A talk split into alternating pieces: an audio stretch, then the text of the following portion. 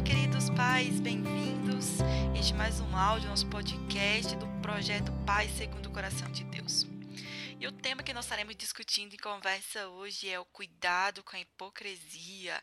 Então, é algo muito sério que influencia demais do que nossos filhos vão ser e como a forma que eles nos veem, o exemplo que nós seremos para eles, nós que seremos que nós somos e que nós seremos para eles no futuro.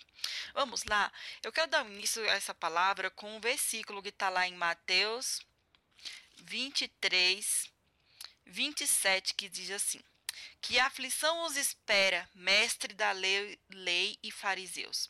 Hipócritas são como um túmulo pintado de branco, bonito por fora, mas cheio de ossos e toda espécie de impureza por dentro. Por fora parecem justos, mas por dentro seu coração está cheio de hipocrisia e maldade. Então esse é um dos versículos assim, muito fortes a respeito que o Jesus dizia aos fariseus, né? João Batista chamava eles de raças de víboras. Então, o tão sério que é a hipocrisia na vida das, dos cristãos, na vida das pessoas que dizem amarem e servirem a Deus.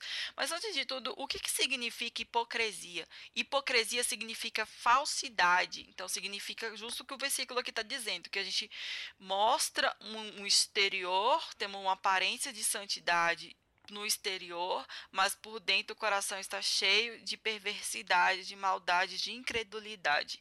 Então, isso que eram os fariseus. Eles demonstravam a aparência de santidade, de perfeição diante do povo, mas no seu interior estava cheio de corrupção e de pecado. Então, eles quando ninguém estava olhando, eles eram absurdamente pecadores. Então, eles colocavam, acima do, colocavam em cima do povo um julgo que eles não seguiam.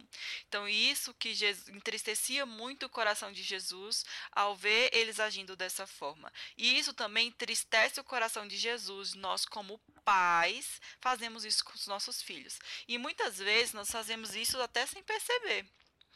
Então nós precisamos estar ciente da nossa condição diante de Cristo, de filhos de Deus, de servos do Senhor, nossa condição espiritual, se nossas condições de pecado, aquilo que nós temos demonstrado com o nosso exemplo.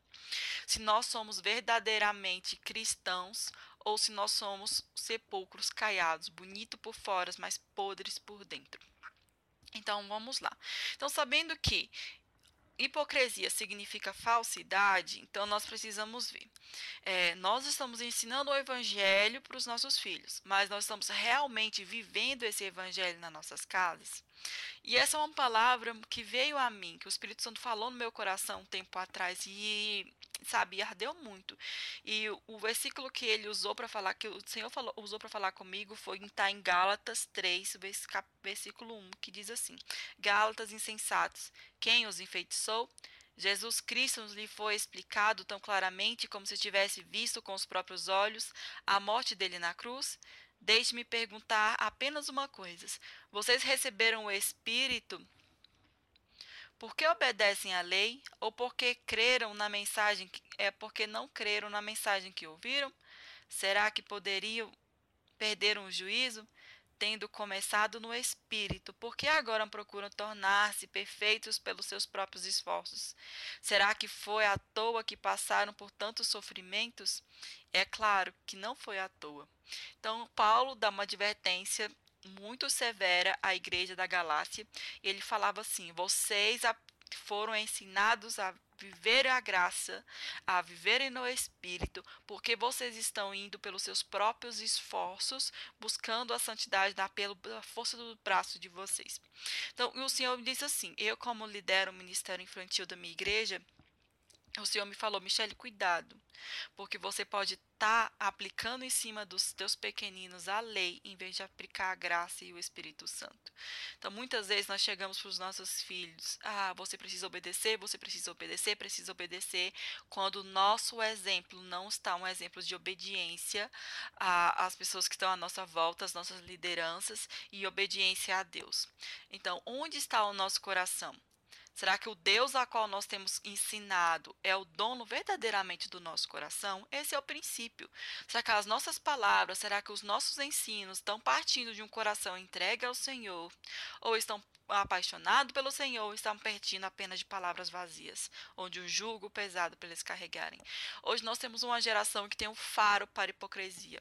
Então, eu creio assim que os adolescentes, eles passam a vida inteira dos filhos como crianças ouvindo os ensinamentos do pai e da mãe.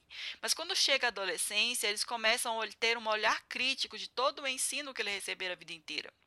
Então, se ele observa que todo o ensino que ele recebeu a vida inteira partiu de palavras de um de atitudes falsas dos pais, ah, eles vão se rebelar com certeza, porque muitos filhos que se desviaram de famílias cristãs fala: meus pais são hipócritas. Por quê? Porque eles não viram essa eles viram uma aparência de santidade, viram uma aparência de santidade dentro da igreja com as pessoas fora, mas dentro de casa essas pessoas não tinham o caráter e o comportamento de Cristo. Então isso é muito sério. Nós devemos, nos levam à reflexão nos leva a olhar essa palavra com seriedade. Será como está saindo das nossas palavras? Será que nós verdadeiramente estamos, somos cristãos frutíferos? Será que nós temos frutos? Ou será que nós somos árvores cheias de folhas, figueiras cheias de folhas, que não têm dado frutos que o Senhor tem nos pedido? Será que nós temos em nós os frutos do Espírito Santo? Ou nós somos cristãos que são como qualquer outras pessoas por aí?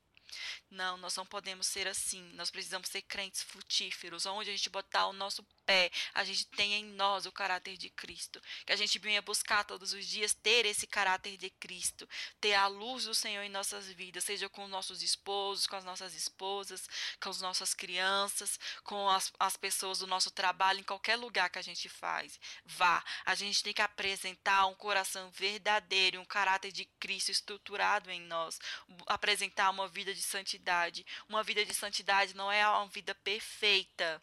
Mas se você erra, a gente pede perdão, tem essa capacidade. Isso nos torna perfeitos diante de, do Senhor. Não porque nós nunca vamos errar, porque nós vamos errar, nós somos humanos, nós vamos errar nossos filhos. Mas eles vão olhar a nossa capacidade de arrependimento, a nossa capacidade de pedir perdão. Tudo que eles veem na Bíblia sobre Cristo, eles vão ser, ver em nós. Isso é o maior exemplo de fé que nós podemos passar para eles, o nosso próprio exemplo. Porque tem um, um ditado popular que fala, né, que palavras convencem, mas o, atitudes elas arrastam. Então nós precisamos ser pais e mães assim, que têm o caráter de Cristo, que somos pais frutíferos, cheios da presença do Senhor, que aonde a gente vai, a gente é verdadeiro, que a gente anda por aí com a face descoberta, vendo o Senhor, vivendo o Senhor e o nosso coração cheio do Senhor. Então eu te convido nessa hora, vamos fazer uma oração para que a gente venha pedir ajuda, socorro do Espírito Santo.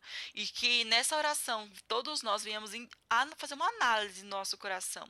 Porque o Senhor é um Deus que sempre nos chama para perto dele. Independente de, de, como você esteja, se você está é, em pecado, se você está triste, se você está cansado, desanimado, o Senhor sempre nos chama para estar na presença dele. Então, quando o pecado vem, não é para a gente se afastar de Cristo, é para a gente se aproximar ainda mais dele. Então, se seja qual for a situação que você esteja, a, necessidade que você está tendo agora. Eu te convido, vamos nos apresentar diante de Deus. E eu também preciso. Nós precisamos disso todos os dias. Nós precisamos reavaliar nossas atitudes, o nosso coração diante de Deus todos os dias. Nós somos falhos, nós somos pó, nós precisamos do perdão dele todos os dias. Nós precisamos recomeçar todos os dias. E Deus, ele se agrada o nosso recomeço o nosso tentar de novo põe lindo sorriso no, no rosto dele. E que nós venhamos nessa oração ter esse entendimento e pedir para o Espírito Santo nos ajudar. Espírito Santo, nós estamos aqui. Pedimos a tua ajuda nessa hora para que o Senhor venha nos ajudar a identificar os pecados que estão sobre as nossas vidas. Senhor, nos ajude a entender se nós somos cristãos frutíferos. Oh, Senhor Jesus, se nossas atitudes têm os teus frutos, se na nossa boca está saindo as tuas palavras, se o nosso coração está cheio, Senhor Jesus, de arrependimento, se o nosso coração está cheio, Senhor Deus, de tristeza, de mágoas, de dores, que o Senhor venha nos orientar, Senhor, nos apresentar todas elas diante de Ti. Senhor Deus, nos ajude a termos um bom exemplo diante dos nossos filhos. Não um exemplo de perfeição que, que é pela nossa própria força, pelo nosso próprio braço, mas um exemplo, Senhor Jesus, que tem o teu caráter. Que a cada dia que nós venhamos estar mais parecidos e transformados à tua imagem, Senhor. Nos ajudas a viver em santidade, precisamos de Ti. Entendemos, Espírito Santo, que essa não é uma trilha que nós vamos seguir sozinhos. Ou, Senhor Deus, uma vitória que nós conseguimos pelo nosso próprio braço. Mas é o Senhor que nos fortalece, pois os frutos do Espírito são do Espírito, são do Senhor. Isso nós só o temos, Pai, porque o Senhor nos concede porque o Senhor está habitando em nós. Nos ajude, Senhor Deus, a fazer aquela figueira viva, aquela figueira com fruto em nossa casa, no nosso trabalho, em todos os lugares que a gente for. Em nome de Jesus eu peço que o Senhor, que os nossos olhos, os nossos ouvidos sejam atentos à tua voz e que o Senhor venha abrir os nossos olhos para a verdade que precisa ser revelada em nós. Em nome de Jesus. Amém.